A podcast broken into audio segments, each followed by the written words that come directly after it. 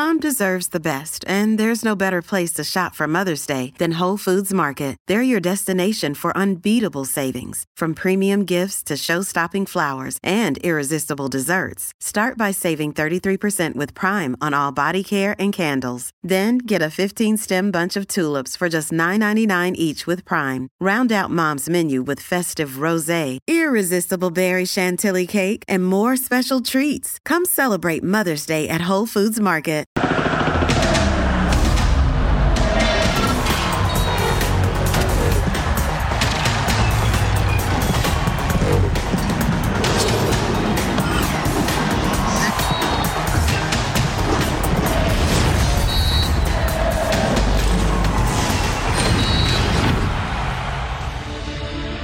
Es oficial. La selección de Estados Unidos tiene a México de hijo o en inglés, US Soccer Team has Mexico as a son. Se supone que lo que pasa en Las Vegas se queda en Las Vegas, pero todo el mundo del fútbol se enteró de tremendo baile que le pegaron al Tri y el Tri solo se dedicó a pegar. Lo más fácil es culpar a Diego Coca, pero de una vez por todas, digamos las cosas como son. Los federativos pueden ser brillantes para el negocio, pero unos sopencos para entregar resultados. Y lo más triste de todo es que algunos de los futbolistas convocados por Coca piensan en abandonar al Tri y a Copa Oro. Bravo, selección mexicana, bravísimo. Cuando pensamos que no podían estar peor, no dejan de sorprendernos. Bienvenidos, soy Jorge Carlos Mercader y es hora de punto final. Realmente eh, nos superaron, hay que aceptarlo, hay que entenderlo y hay que buscar la manera de, de mejorar, de corregir. No, la verdad este, creo que muy felices, obviamente siendo mexicano, americano, este, felicidad la verdad y obviamente el 3 a 0 este, se, siente, se siente mejor. Yo creo que adelante estuvimos muy chatos. Obviamente estamos dolidos, muy dolidos por el resultado. Tenemos que darle vuelta a la página, pensar en, en jugarnos el tercer lugar y, y, cerrar de la mejor manera para también para la Copa Oro. Obviamente estar aquí ganando 3-0 como, como dijiste, este, reafirma mi decisión y bueno, me hace feliz. Creo que son cosas que, que, pasan en el fútbol, tratamos de verlo así y obviamente tratar de sacar lo positivo ahora y bueno, empezar a sumar, a, a trabajar y bueno, creo que mis compañeros de experiencia y yo mismo de, tratar de ayudar a los jóvenes y que salgamos adelante todos juntos. Hoy en punto final, la Federación Mexicana de Fútbol con plan B tras derrotar, perdón, papá, tras la derrota contra Estados Unidos. ¿Cómo salir de la crisis? América habla portugués y Cruz Azul regresa a las andadas. Si es que Juárez también ya tiene director deportivo. Me pongo así, me trago, es que estoy mal. Pues estoy mal, ¿para qué les digo que no? Me pone así la selección mexicana de fútbol. En fin, bienvenidos y gracias por acompañarnos en esta edición de Punto Final. Hoy, en compañía de una gigante de la comunicación deportiva, Claudia García. Clau, qué placer, ¿cómo estás? Hombre, por favor, eh, primeramente os saludo, se echaba muchísimo de menos a ustedes, a toda la gente de casa, no al compañero que viene después, pero eh, estoy también muy sorprendida y muy llamativa porque eh, me, me da curiosidad o me llama la atención cómo la gente está triste o descontenta o les sorprende este resultado de México por cómo venía México, por lo que estaba realizando en el terreno de juego en los últimos encuentros, por cómo llegó Coca. ¿Realmente la gente esperaba vencer a Estados Unidos? No lo entiendo. El problema es la forma en donde caemos en el fondo con ese baile tremendo. Creo que lo vamos a platicar, Clau. Nos vamos a despeinar juntos para platicar de la selección mexicana. Y también tenemos que despeinar a otro gigante de la comunicación, don Álvaro Izquierdo, el más derecho de todos. Figura, ¿cómo estás? ¿Cómo te va, Jorgito? Saludos a Claudia, a Fabiola, Armando. Eh, me extraña que Claudia se exprese así de Rodolfo, que es el compañero que viene después, que hable de esa manera. No, de no, iba lo- por ti. de que- ah, bueno, ¿Ya tan pronto, mí, tan temprano empezamos? Bueno, pero realmente, eh, Jorge, lo que empieza mal, seguro que tiene que terminar mal. Este, todo está mal desde el inicio, desde tanto tiempo que pasó después del Tata Martino para nombrar a un entrenador, de la manera que nombran a Coca, de la manera que lo sacan de Tigres, de no preparar estos partidos de, de la Nation League de la mejor manera posible.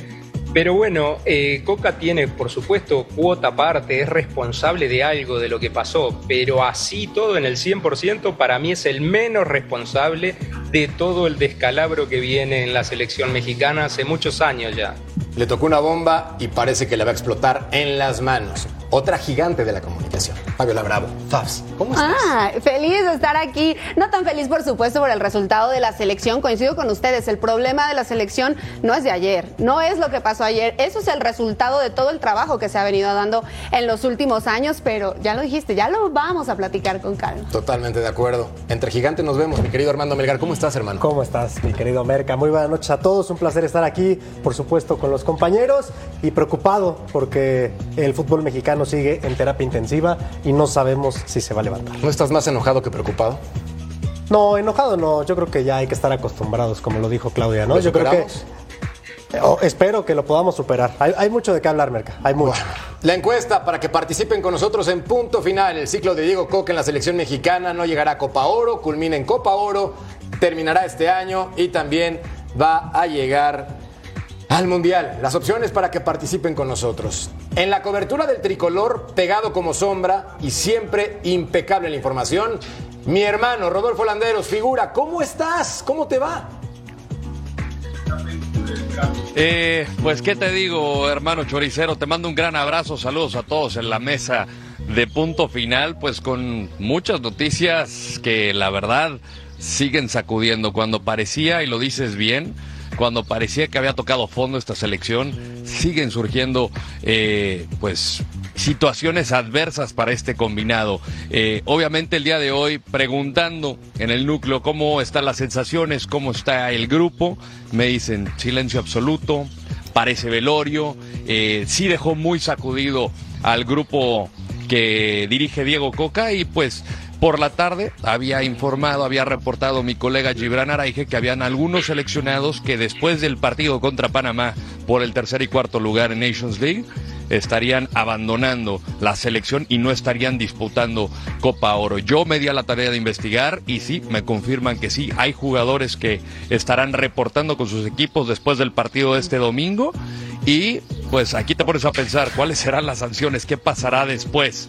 Y dije, a ver, ¿qué está pasando? Dice, no puedo repetir las palabras textuales, pero palabras más, palabras menos, el ambiente está muy feo. Y preguntas directivos, es entrenador, es cuerpo técnico, dice jugadores, entre nosotros. El ambiente está muy feo. Qué pena, qué tristeza que la situación con la selección mexicana es exactamente esta ahora con respecto a la continuidad de Coca, que es el menos culpable en este momento. ¿Qué tan garantizado tiene su lugar en el tricolor, mi querido Rodo? Pues mira, ya manifestó Diego Coca que sueña con el proceso de tres años. Lleva cuatro meses en el cargo eh, creo que a nadie le gustaron las formas en cómo llegó, cómo salió de Tigres, cómo llegó, cómo empezaron a haber cambios en el organigrama, en la nueva estructura de la Federación Mexicana de Fútbol, así como selecciones nacionales. Si aquí se da un resultado adverso ante Panamá, creo que le da más argumentos a esta nueva estructura para decir, ¿sabes qué? Este no es el camino por el cual queremos llegar o llevar justamente al combinado tricolor a una Copa del Mundo donde vamos a ser coanfitriones junto con Estados Unidos y Canadá. La bolita está todavía más caliente con esta situación de los jugadores, hay mucho descontento y pues esto evidentemente va a salpicar al grupo. Ahora mismo están reunidos justamente en una charla técnica donde el entrenador tiene conocimiento de esta situación. Entonces, al terminar, esperamos tener todavía más información y pues hasta el momento no se ha presentado ninguno de los directivos del nuevo organigrama. Entonces uno pensaría que al llegar esta información a los oídos dirían, ¿saben qué? Vamos a arreglar esto, hagamos control de crisis. Pero hasta el momento hemos estado aquí de guardia en, eh, el hotel de concentración de la selección mexicana en Henderson, Nevada, pero no, no se han presentado hasta el momento. Clau, te escucha Rodolfo Landeros. Rodo, eh, a ver, eh, tú mejor que nadie conoces la actualidad, estás ahí cerca, sabes eh, mejor que ninguno de nosotros qué ambiente se percibe. Para ti, ¿cómo sería no solo el titular, sino el futuro cercano de esta selección por lo que estás percibiendo. Te saludo con gusto, Clau. Buenos días para ti allá en España. Caray, eh, barril sin fondo. Barril sin fondo porque parece que tocaba a fondo esta selección y evidentemente siguen saliendo sus problemas. Ya se está preocupando eh, si se le puede ganar o no a Panamá en un partido por el tercer y cuarto lugar, si puede retener justamente este, eh, este grupo de encabezado por Diego Coca, de, mantener al grupo justamente para este partido y a, la y a la postre para Copa Oro. Imagínate si empieza a caerse los jugadores en un proceso que recién comienza. Entonces esto no pinta nada bien, un verano que no pensábamos que iba a ser sencillo para la selección mexicana, pero esto pues eh, creo que no estaba en el script de absolutamente nadie. Oye, Rodo, te, te, saludo con muchísimo gusto. ¿Qué pasa con la selección mexicana? Porque está más que claro que no están los jugadores respaldando el proceso o el trabajo que está, que está haciendo Coca. ¿Hay un plan B ya para, para esto en caso de que se pierda precisamente con Panamá? Digo, ya sería un drama terrible. Yo me imagino que sí, Fabs. Te mando un gran abrazo porque al final esta nueva estructura de la Federación Mexicana de Fútbol no puso a Diego Coca en el banquillo del tricolor. Entonces seguramente ellos tendrán a su candidato, a su plan B, a su plan C. Y, quiero pensar que lo deben de tener, ¿no? Esto tendría que ser parte de cualquier planeación de una directiva que llega. Eh, pero cuando eh, aterriza Diego Coca y empieza a llegar pues la nueva gente, Julio Davino dijo, pues yo tomé este trabajo porque creo que platicó contigo Armando, yo tomé este trabajo sabiendo que estaba Diego Coca y sería ridículo que lo aceptara eh, si no lo apoyara, ¿no? Pero a mí me dice que esto no puede no puede terminar del todo mejor y justamente le, le preguntaba a Luis Chávez eh, anoche terminando el partido a ver cómo, cómo fueron esas sensaciones llegando al vestidor. Dijo, silencio, todos muy callados. Eh, llegó Diego Coca, platicó con nosotros, nosotros asumimos lo que nos indicó y pues queremos revertir esto. Y pues cómo revertir esto de inmediato. Hay que darle la vuelta a la tortilla justamente contra Panamá y sacar un resultado que de alguna manera no que vaya a sacudir este mal momento porque creo que no lo va a sacudir, pero eh, sí te podría encaminar algo distinto para encarar la competencia continental de la Copa Oro. Álvaro. ¿Cómo te va, Rodo? Te saludo con, con mucho gusto, crack. Este, no me entra en la cabeza realmente, no me entra en la cabeza que haya futbolistas que quieran abandonar el barco ahora, en este momento. Cuando las cosas vienen mal, es cuando más hay que poner, es cuando más tenés que sacar las fuerzas de adentro y estar juntos. Eh, somos un equipo, somos un grupo, no tenemos por qué ser todos amigos, no tenemos por qué todos llevarnos bien, pero dentro de la cancha el objetivo común es la selección nacional de México. Hay que encerrarse en una habitación, mirarse a los ojos, decirse todo lo que tengan que decirse, pelearse de la manera que tengan que pelearse, pero nadie se puede ir del barco en este momento. Nadie puede dejar la selección mexicana cuando más lo necesitan ahora. ¿Cómo es? Es facilísimo entonces. Pierdo un partido y me voy a mi casa. Que sean otros los que pongan la cara. No, eso no es así. Hay que estar firme con los compañeros, con el grupo. Y acá es donde tienen que aparecer los líderes, Rodo, los líderes. Y si no los tenés dentro de la cancha, Ochoa jugó cinco mundiales. Tiene que ser líder. Lo tenés en Duilio Davino, lo tenés en Coca, eh, lo tenés en parte del cuerpo técnico. Que hayan estado dentro de una cancha y que agarren a quien haya que agarrar en un rinconcito y que le digan, hey, Aquí estás en la selección, acá representamos a nuestro país, acá no se va nadie, acá entre todos sacamos esto adelante. Yo no sé si eso es así, pero debería ser así porque en cualquier club de fútbol del mundo es así. Coincido plenamente contigo, mi querido zurdo. Tú has estado en un vestidor, tú sabes cómo son esos momentos duros donde hay que decirse las cosas de frente, donde se muestra la personalidad, la vergüenza deportiva. Eh, podemos seguir enumerando cualquier cantidad de factores. La situación es que líderes hay pocos. De hecho, nada más ahorita te puedo decir que hay uno y es precisamente Guillermo. Eh, ¿Quién podría tener la voz cantante? Pues eh, esperaría Sabino, más, ¿no? Boca, sumale a alguien de afuera. No, no, no, sí, pero me refiero, no, me refería de jugadores, sí, evidentemente, eh, eh, yo diría que nada más está Memo, pero fuera de eso es donde tienes que cerrar filas y, hemos hablado mucho de la capacidad de los entrenadores y directivos, ¿no? Que sí son muy exitosos y así considero tanto Diego como, como Duilio, pero la gestión, el manejo del grupo, eso es lo más complicado. Y es aquí donde también se tiene que ver eso de parte de quienes encabezan el proyecto. Es ahora donde están reunidos, eh, eh, te digo, a la espera de qué es lo que sucede a la charla técnica y, pues vamos a ver cómo, cómo resulta, si se calman las aguas, si esto es el momento donde tiene que existir unión y no desunión y jalar todos para el mismo lado y no buscar los intereses personales. Pero desde que arrancó esta concentración aquí en Las Vegas ha habido mucho descontento, sobre todo el tema de logística. Son unas instalaciones que estás a 50 minutos del campo de entrenamiento. Eh, obviamente pues el tema de las familias y demás, pero más allá de eso, eh, yo estoy contigo de que cuando vas a representar una selección nacional tienes que estar y demostrar, quitarte cualquier cantidad de descontento y demostrar en los entrenamientos por qué tengo que estar, por qué debo de buscar la titularidad y convencer al cuerpo técnico, pero también el cuerpo técnico creo que está en su labor el gestionar un vestidor. Querido Rodo, primero te mando un fuerte abrazo, excelente cobertura.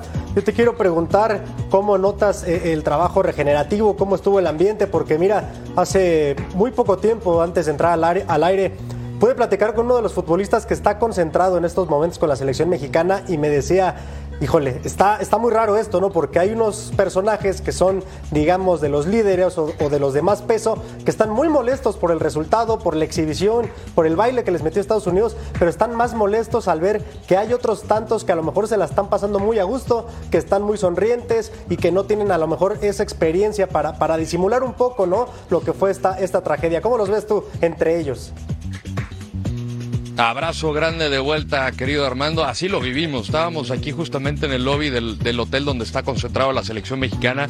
Muchos jugadores caminando normal como si no hubiera pasado absolutamente nada. Después de uno de los resultados quizá más vergonzosos en la historia de la selección mexicana y pues sonriendo a pesar de que había aficionados, eh, mis colegas de, de los medios de comunicación, pues no había como este sentido de caray, venimos de un resultado como este y, pues estamos como si nada, ¿no? Entonces sí creo que esto debe de causar molestia, sobre todo a la gente que viene de atrás, ¿no? La gente que viene y sabe lo que es representar a la selección nacional de México en, en Copas del Mundo. Así es que pues eh, aquí es donde se va a ver justamente eh, un parteaguas, para bien o para mal, del verano que le queda al tricolor. Totalmente de acuerdo, se tocó fondo y también los fanáticos mexicanos se equivocaron una vez más, no todos, algunos en la tribuna y por eso comunicado oficial de CONCACAF los gritos que se escucharon durante el partido provocarán la activación del protocolo antidiscriminatorio por parte de los árbitros. Además, el personal de seguridad expulsó a varios fanáticos por tener un comportamiento inaceptable en el estadio.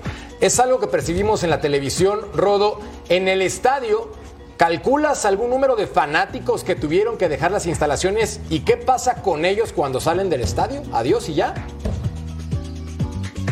Mira, me tocó, hermano, ver a dos broncas bastante fuertes en diferentes puntos de los estadios.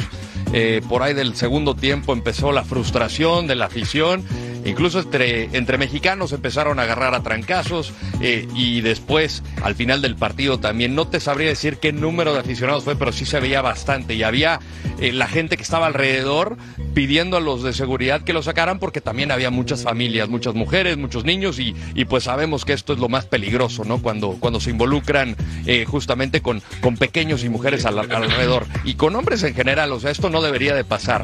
Pero después vimos también la cantidad de cervezas que le llovieron a jugadores de los Estados Unidos y después la frustración del grito homofóbico. Y nos decían oficiales de CONCACAF que por más de que se activó el protocolo eh, por lo menos tres veces, el árbitro Iván Barton, el salvadoreño, que agregó 12 minutos, eh, él decidió por criterio personal terminar el partido antes del agregado. Entonces, eh, vamos a esperar a ver qué resuelve CONCACAF porque sí fue más que evidente el tema de los gritos que se siguen manifestando. Habrá sanciones económicas seguramente. Vamos a ver si llegan a lo deportivo, porque esto también puede acarrear directamente a la Copa Oro, que es la próxima, eh, próxima competencia precisamente del organismo. Deja tú la Copa Oro, Rodo. ¿Qué va a pasar dentro de tres años y medio cuando la mayor parte de la Copa del Mundo se dispute en Estados Unidos? O sea, es, increíble. La verdad es que la Federación Mexicana de Fútbol. La ventaja es que no, hay eliminatorias. No, no, no. La pero ventaja es que no hay eliminatorias. Imagínate, sería la caos. Pero tiene una lista de multas ya pagadas y otras por pagar en las oficinas de, de la federación impresionantes. O sea, incluso en Qatar, que por ahí tuvimos la oportunidad de, de coincidir, por ahí hubo una más que se les cruzó en el camino en plena Copa del Mundo. Entonces, si no detienen esto, que yo creo que ya no saben cómo, porque han hecho mil campañas y ninguna les ha funcionado ni en México ni en Estados Unidos, imagínense lo que va a ser la Copa del Mundo en Estados Unidos en tres años y medio. Yo lo he dicho muchas veces, aquí hay que vetar justamente a los estadios. La, la, la situación es que por uno sí pueden pagar muchos, porque al final el tema de los gritos es meramente del aficionado, de un sector de la afición, no es de los futbolistas. Eso también hay que, creo, separar. Entonces, si la afición no se está comportando a la altura, vas a implementar Fa- Fan ID o vete al estadio, que jueguen a puerta cerrada. Y ahí seguramente les va a tocar el bolsillo y es donde no se quieren meter por los intereses económicos que hay de por medio. Pero han intentado llevar partidos a diferentes partes de la República, lo hemos visto justamente en competencias juveniles, en Estados Unidos no son ajenos a esto, el grito sigue. Hay que castigar a la gente responsable que son este sector de la afición. Por más de que los expulses, la gente va a seguir gritando. Yo platicando con algunos aficionados en, eh, un, en un lugar de tacos muy popular aquí en, en Las Vegas, nos decían, no, pues es que por eso se da el grito. Y yo le dije, a ver, ¿en qué va a beneficiar? No, es que la afición Claro. se tiene que manifestar y yo, te vas a quedar sin ver un partido, te va a afectar en cuanto a puntos se refiere, o sea, hay que pensar bien las cosas en cómo te estás manifestando. Si no te gusta el pro- producto, pues no, no, lo, no lo consumas. O sea, me dice, no, se va a ver que, que la gente ya no apoya la selección. Y yo le dije, "¿Te- ves- ¿viste el estadio? Estaba lleno, estaba lleno el estadio. Pero creo que lo del Estadio Rodo, no sé, digo, salvo tu mejor opinión, hacen un lleno, pero más como por una cuestión de nostalgia, ¿eh? La gente en Estados Unidos, porque es la forma de sentirse cerca del país y de sus paisanos y de su familia. Entiendo tu parte y la, y la comparto. ¿eh? Hay miles de maneras de manifestarse en contra de precisamente de- del fútbol y de la manera en la que se hacen, más allá del grito homofóbico, pero sí creo que una parte es consecuencia del resultado que está haciendo. Tendríamos que irnos a ver las estadísticas y ver en qué tipo de partidos es cuando se grita más. Por ahí, chance, cuando México hace un partidazo, el grito no aparece. Sí, no, totalmente de acuerdo. Y hemos visto y platicado con aficionados que han manejado eh, desde Nebraska, gente que viene de California, que es una distancia, digamos, un poquito más, más cercana, gente que viene del, del noroeste del país, vienen de todas partes. La, afición responde, pero no puede responder de esta manera. Está claro que hay un, una frustración, un enojo por el desempeño futbolístico, pero esto creo que rebasa. Como dice la campaña de CONCACAF, lo que está mal, está mal. Y este grito eh, se ha batallado o ya ha intentado la federación por campañas, por diálogos de los entrenadores, desde el proceso de Miguel Herrera en eh, rumbo a Brasil 2014. Y nos mantenemos en la misma. Eh, ¿Qué va a cambiar? No lo sé. Hasta que no hay una sanción severa, creo que esto no, no, no, no Y se va. No se va a modificar. Ojalá que en Copa Oro tampoco pase. Y lo peor de todo, Clau, es que tiene que ser con base en resultados para que también los fanáticos, en lugar de gritar algo discriminatorio, digan bravo, digan wow. Yo te quería preguntar, Clau, directamente a ti. ¿Tú qué harías si fueras federativa de la selección mexicana de fútbol? Por suerte no lo eres. Digo por suerte porque realmente es un desastre esa zona, pero ¿tú qué harías? ¿Aguantas a Coca? ¿Qué cambiarías? Porque aquí es una fiesta total para mal. Desde mi punto de vista, el principal problema no es ni Coca, ni el seleccionador que llegue, ni los jugadores. El problema es más de fondo. Y de hecho, por eso le, quería preguntar también a, Rodo. Obviamente no se puede justificar en ningún caso el grito homofóbico, pero también creo que ya llega un punto en el que el aficionado ya sabe que eso está mal. Lo está viendo por todos sitios. Él mismo reconoce que no está bien. Pero es quizás, quizás, y no lo justifico, eh, reitero, la única forma que tiene de señalar a la federación, de que la federación en algún sentido pague una multa, de decirle a la federación, no se están haciendo las cosas bien. Yo no me creo que el aficionado no se dé cuenta de que eso está mal y lo continúa haciendo, obviamente lo sabe. Y por parte de, también a, a lo que con lo que iniciaba mi argumento, aquí el problema principal no es ni el técnico que llegue ni los jugadores, el, el problema viene de fondo, de un negocio que se impone al fútbol, de buscar económicamente beneficios, dándole exactamente igual el futuro del fútbol mexicano. Es que aquí lo que hay que solucionar es la base, una base que no se ha cuidado. Y es que aquí no hay ni plan A ni plan B. ¿Cómo podemos pensar que ahora la federación tiene un plan B? Pero si no tenía ni un plan A, si no tiene las ideas claras, ¿cómo le vamos a pedir a la afición que actúe bien cuando los que tienen que dar principalmente ejemplo no actúan bien? ¿Y cuál es la solución o qué deberían hacer? Es muy fácil seguir los pasos que siguen las federaciones que funcionan. Porque cuando tú tienes un problema a nivel profesional o no te gusta cómo estás llevando o gestionando ese momento, fíjate en el que te guste cómo lo hace. Es así de simple. Hay que bajar el ego, bajar el orgullo, dejar de pensar en uno mismo y pensar de una vez por el fútbol mexicano. De una vez. Es que me da Pero también creo que un sector de la afición lo hace sí por manifestarse en contra de la federación, por manifestarse en contra de lo futbolístico, pero también hay muchos que lo hacen por desmadre. Yo recuerdo justamente cuando ah, en el Estadio Azteca volvió a aparecer el grito, muchos decían, es que esto es para castigar, que no hay ascenso, equipos que se quedaron sin ascender. Ahorita ya no hay ni siquiera mención de esto. No hay ni siquiera mención. Entonces, por eso hay muchos aficionados que lo hacen simplemente por echar desmadre. Está mal el grito, está mal. Tristemente, llevamos lidiando con esto más de una década. Claro. Y esto seguirá, desgraciadamente. En vez de hablar de lo futbolístico, en vez de hablar de un partido por, por eh, tratar de salvar de alguna manera, buscar algo rescatable, estamos hablando del grito con el que hemos batallado más de 10 años. Claro, y es que Clau tiene razón en que no hay plan A, no hay plan B, y lo que me da risa es que la Federación Mexicana de Fútbol no entiende, no aprende, y lo que se ocupa, en donde son unos magos, en llenarse las bolsas con millones de dólares y después a ver qué ocurre. Qué sencillo es decir, ay, mi querido Álvaro Izquierdo, son ocho extranjeros, pongamos siete, pero te puedes naturalizar, no te preocupes. Es más, hasta juegas con selección mexicana. Oye, ¿tienes fuerzas básicas? Eh, mándanos a la Liga B. Ya ni siquiera es ascenso porque no existe. No hay. ¿Cuándo vas a subir? ¿Quién sabe? Entonces, en este desastre, Álvaro Izquierdo, dame un poco de luz en cuanto al nivel futbolístico se refiere, porque también el tricolor con la materia prima. no. Ahí estoy totalmente de acuerdo contigo, Jorge. Eh, está todo mal, que clasifican 12 a la liguilla, que no hay ascenso y descenso, que juegan muchos extranjeros que no tienen el nivel, que los directivos se preocupan más por lo económico que por lo deportivo. Pero yo voy al carácter y a la personalidad de los futbolistas. Hay que pasar muchos filtros para llegar a ser futbolista profesional. Tienes que ser el mejor en tu barrio, en formativo ibas en primera división, después en tu club, tenés que ser el mejor en tu posición para llegar a la selección. Entonces, ese carácter, esa personalidad, ¿la tienen o no la tienen? Porque se están equivocando los, los entrenadores que traen a esos jugadores a jugar en primera o los que los llaman a, a la selección, porque no parece que los jugadores tuvieran ese carácter y esa personalidad. Y voy a con lo que empecé otra vez.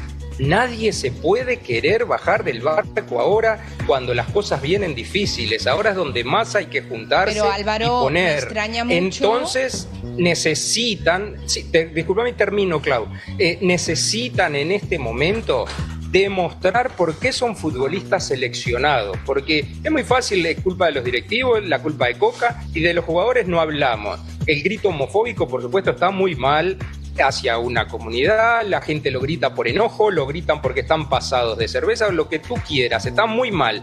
Pero a los jugadores hay que señalarlos también y decirle, ustedes no están cumpliendo lo que tienen que cumplir, no están demostrando que son seleccionados nacionales de un país. Porque Estados Unidos ya no te tiene de hijo, te tiene de nieto. Ya, ¿hace cuánto? ¿Y hasta cuándo va a seguir? Me Sí. extraña muchísimo, Álvaro, que tú, siendo eh, como fuiste futbolista y jugador de primer nivel, estés señalando a los jugadores mexicanos. Sí, claro. Lo primero, porque si Sí, la situación sí, está sí. como está, a saber, nos falta información para conocer realmente lo que están viviendo ahí dentro. Y lo segundo, calidad mexicana hay y de sobra, lo han demostrado. Lo que no hay es Hoy no. apoyo para la continuidad, para que se vean, para que puedan progresar para que puedan salir fuera, para que puedan continuar demostrando que son jugadores de primer nivel. Eso es lo que no hay. Pero calidad en México y jugadorazos lo hay y mucho. Pero el problema continúa siendo el mismo. Que si, mira, si tú tienes calidad y no tienes un apoyo, no tienes continuidad, no tienes un respeto, no tienes ningún tipo de referente, ¿qué se le va a exigir al jugador? Mucho está haciendo, por favor. ¿Mucho está haciendo en qué? ¿Qué es el mucho que están haciendo? ¿Dónde está? ¿Aguantar todo ¿Dónde lo que están los están resultados? ¿Qué están aguantando? ¿Que tengan que ir a una cancha 50 minutos, 45 minutos, la logística? Por favor, Claudia, están en los mejores La hoteles, están en Las Vegas. no- Eh, Eh, no, la pero, locura de cambios de técnicos, de ideas, de planificación, de lo que buscan, de ir a jugar partidos que no les rentan para absolutamente nada a nivel de progresión, a nivel de conocer, de tener que disputar amistosos un equipo que ni se conoce con el nuevo técnico, que al siguiente encuentro cambien y que cuando llegue la hora de la verdad, como era ante Estados Unidos, no habían disputado siquiera minutos de continuidad con el técnico actual. Están locos, no saben a lo que tienen que jugar. Tú como futbolista, si te lanzan de repente al, al- al- al campo, tú obviamente sabes jugar al fútbol, pero tú no puedes captar la idea que te pide tu nuevo técnico cuando no, No. hay ningún tipo de idea. Por favor. No estoy de acuerdo, Clau, no estoy de acuerdo. En el proceso anterior, si venía Chicharito, dos o tres nos vamos porque traen a Chicharito. Ahora, si traen a este otro, nosotros nos vamos. Si se queda este otro, no, déjense de esas cosas ya. Júntense como equipo y demuestren por qué están ahí. Y si tienen talento, demuéstrenlo porque hace años que están perdiendo Liga de Naciones, Copa Oro, ya no son el gigante de CONCACAF como lo fueron. Ya no lo son. Estados Unidos lo superó. Tienen que darse cuenta que Estados Unidos tiene más de 40 jugadores en Europa y muchos de ellos en equipos importantes. Los futbolistas Pero mexicanos culpa no es actuales no, están en equipos importantes. Es que claro lo que, hace la culpa es de los compadre. jugadores. Es el que lo no, hace compadre pero, lo- pero los jugadores también No, tienen que si demostrar que ellos América, están a otro te nivel. viene- te viene- pero si te viene la Real Sociedad y te pide un jugador del América y el América lo quiere vender por 10 millones, te dice eh, la Real, pero estamos Es un gran locos. tema, Clau. Es que el problema viene de fondo. Estoy no contigo. Es el futbolista. Es un gran tema que nos da para un corte comercial. Y volvemos para seguirlo discutiendo a continuación en Punto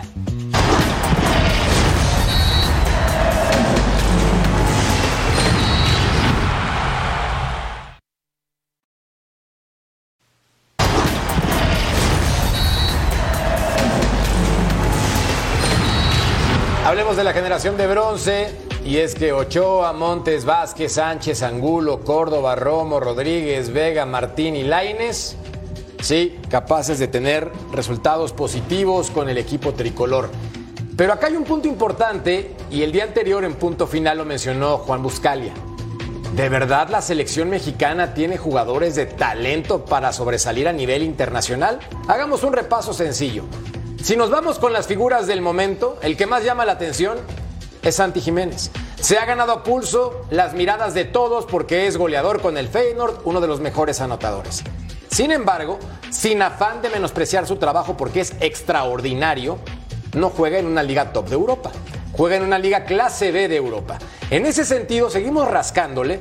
Y el otro jugador que se encuentra en un gran nivel porque fue campeón con su club es Irving Lozano, que le costó la titularidad. Armando, viendo nombres, Jorge Sánchez, Edson Álvarez, que juega en el Ajax, y repasas Araujo Barcelona B, Arteaga en el Genk, César Montes con el Español, que bueno, ¿para qué te cuento? Descendió en España.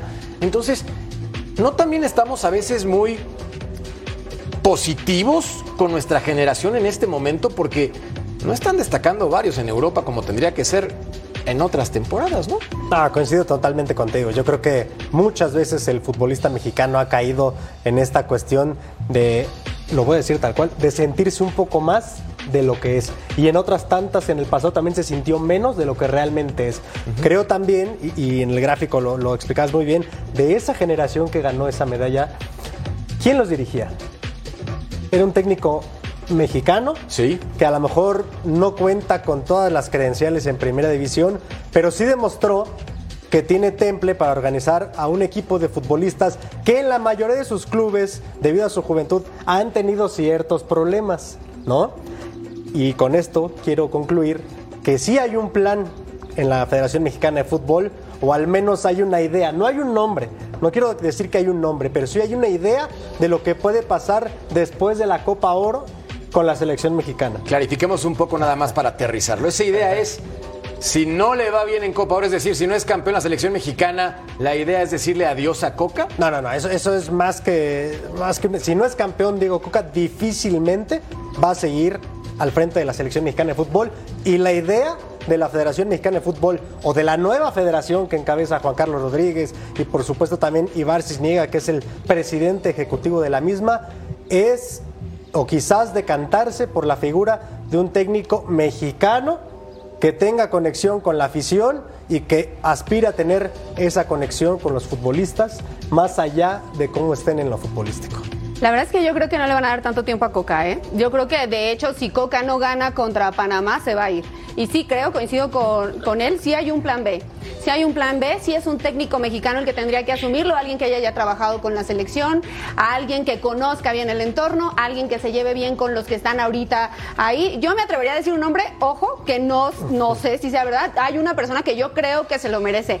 Además, están generando un comité de selecciones nacionales también. Ahí ya lo habíamos adelantado alguna vez aquí que buscaron al Vasco Aguirre, que por ahora quiere estar todavía en Europa, pero sí lo está pensando para, para estar. Sí, claro. Para rescatar el barco otra vez. y estaría con Rafa Márquez también. Y un par de técnicos ¿Sabes qué? Ya, ya, que te aventaste todo, todo el paquete a, a, comentarlo, yo te voy a explicar también porque yo lo que supe es al Vasco se le busca no para la dirección técnica. No. Se le busca para un puesto directivo dentro de selección mexicana. Sin embargo, esa opción también ya, digamos, ahorita se diluyó debido a que, a que renovó con el Mallorca, pero es una de las apuestas fuertes de esta nueva directiva, como lo dice Fabs, claro. buscar, a, a, buscar al Vasco Aguirre. Ahora, lo que sí, como te lo decía, difícilmente va a seguir Diego Coca si no gana la Copa Oro y si no hace un buen papel.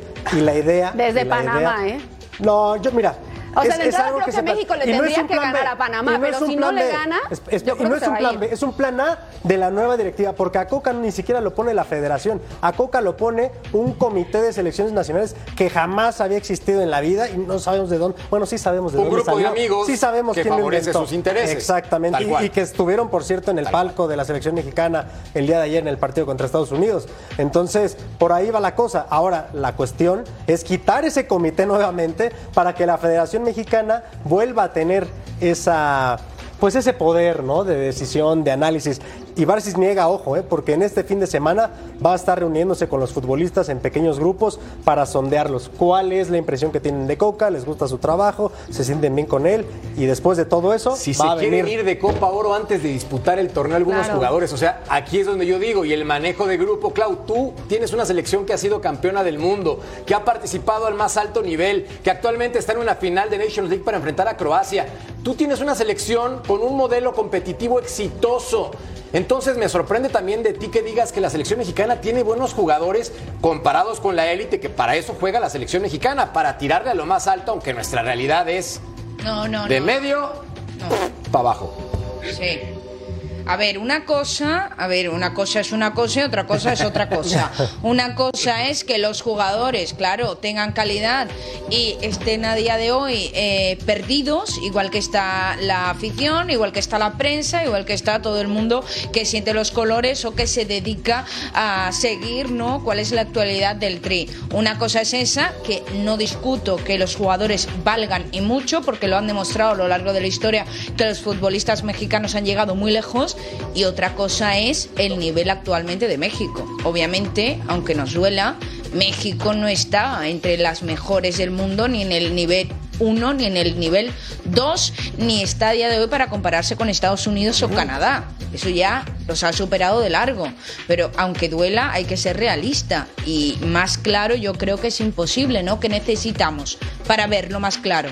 No hay nada más para verlo. Y otra cosa que quiero puntualizar del Vasco, yo no sé el humo de, de el Vasco al América de dónde salió, ni tampoco sé de dónde sale el humo del Vasco eh, un puesto en la a, a la- a la selección mexicana, porque el Vasco desde antes de conseguir la permanencia con el Mallorca en esta temporada lleva diciendo que se va a quedar, está aquí muy a gusto y muy tranquilo. Entonces yo, el humo de la noticia inicial del América y ahora de la noticia de la selección, yo no sé de dónde dónde viene, pero de dónde viene estoy completamente segura que aquí en España no ha preguntado, aunque sea el club, o hablar claramente con, con- con el vasco.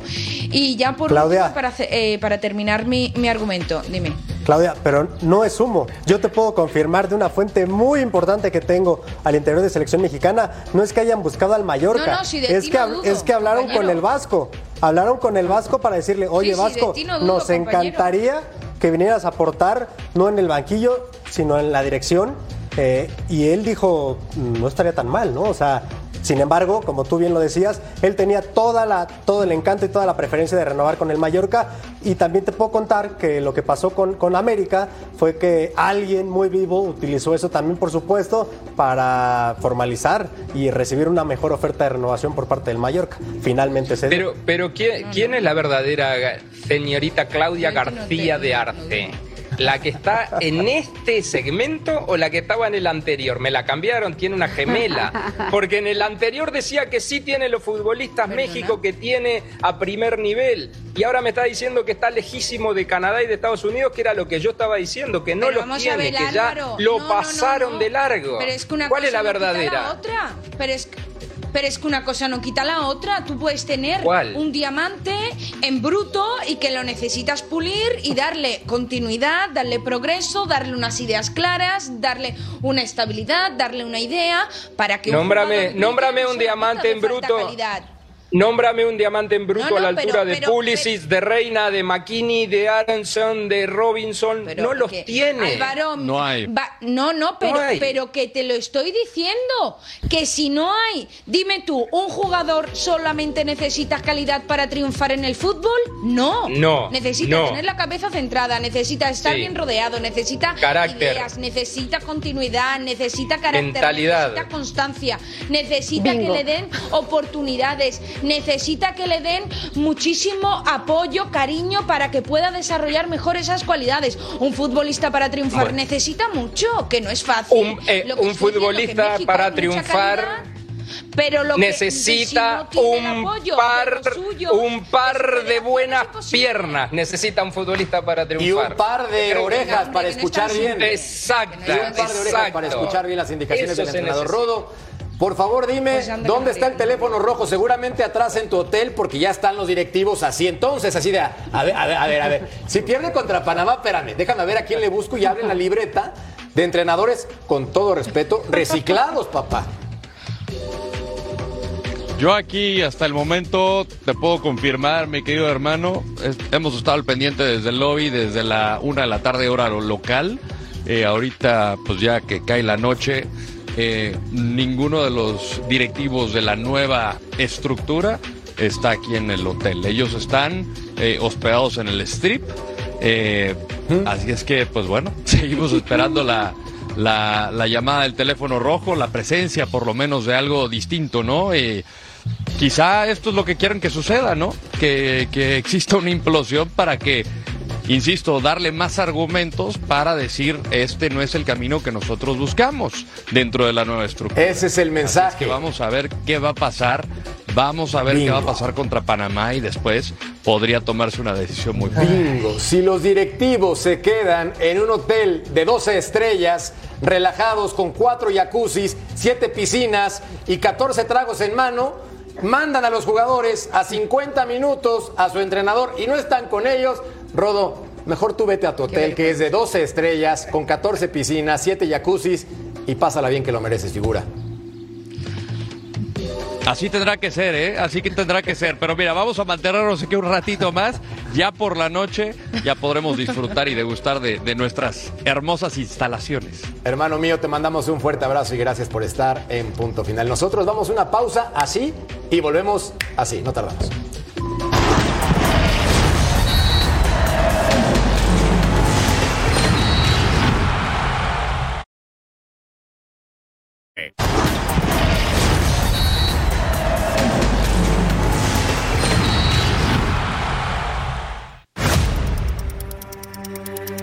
Capítulo 26 de la novela del Águila sin cabeza en Cuapa. Ya el desfile de nombres quedó atrás. Santiago Baños y la directiva americanista ya tienen al elegido. André Jardiné, que todavía dirigió la práctica de este viernes con Atlético de San Luis, aprovechó para despedirse del plantel antes de emprender su nuevo reto. El brasileño llegará a Cuapa sin su auxiliar y mano derecha Gustavo Leal, que se queda al frente de los potosinos. El acuerdo entre directivas estaba hecha en una operación que queda en poco menos del millón de dólares para el desembolso de los emplumados. Las Águilas ya viajan a territorio norteamericano para el primer amistoso de la era post Fernando Ortiz ante Toluca, con Diego Cervantes a la cabeza de la comitiva azul crema. Con el panorama más claro en el nido, el siguiente paso para el conjunto americanista será acelerar el tema de los refuerzos, porque la apertura 2023 ya está a la vuelta de la esquina.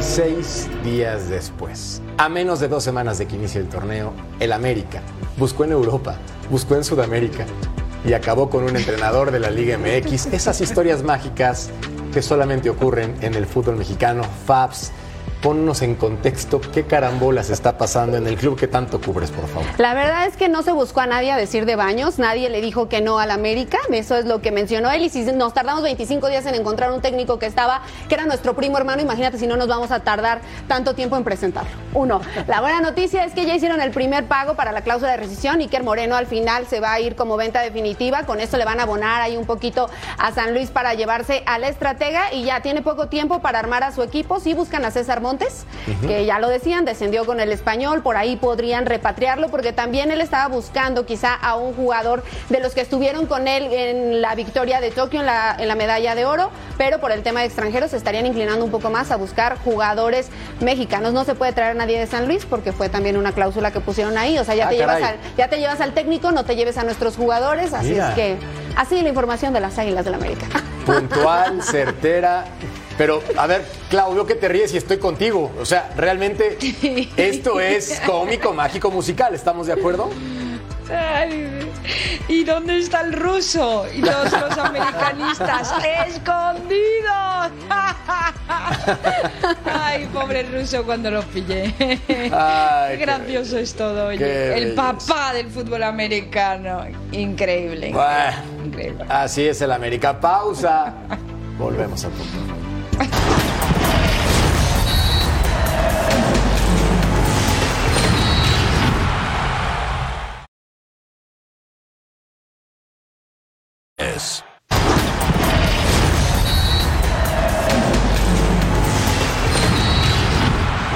Hablemos ahora del Cruz Azul, equipo que tuvo N cantidad de refuerzos en su lista y de pronto, mi querido Armando Melgar, como que empezaron a caerse como soldaditos de metal en un juego. ¿Qué pasó?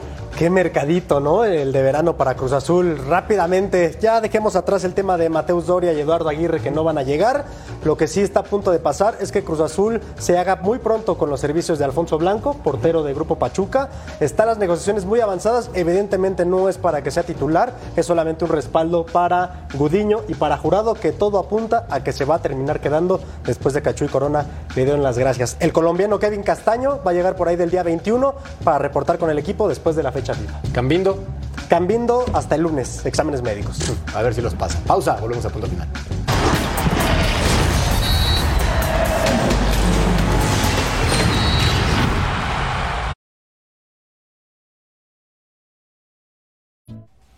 ¿Cuánto tiempo le queda a Coca? Pues la gente piensa que con el tema de Copa Oro ni siquiera va a llegar. Pausa, volvemos.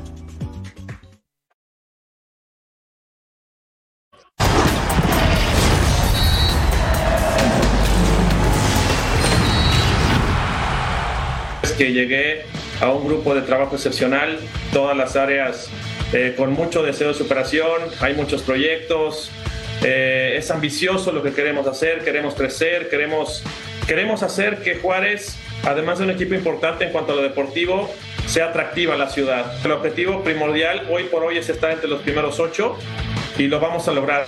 Estoy muy seguro porque tengo un grupo muy capaz, dentro y fuera de la cancha. Bueno, Avilés, está con, nos- Avilés está con nosotros, sí. Ahí está.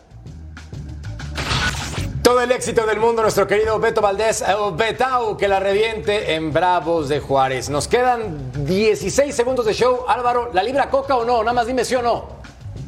No. No. Armando.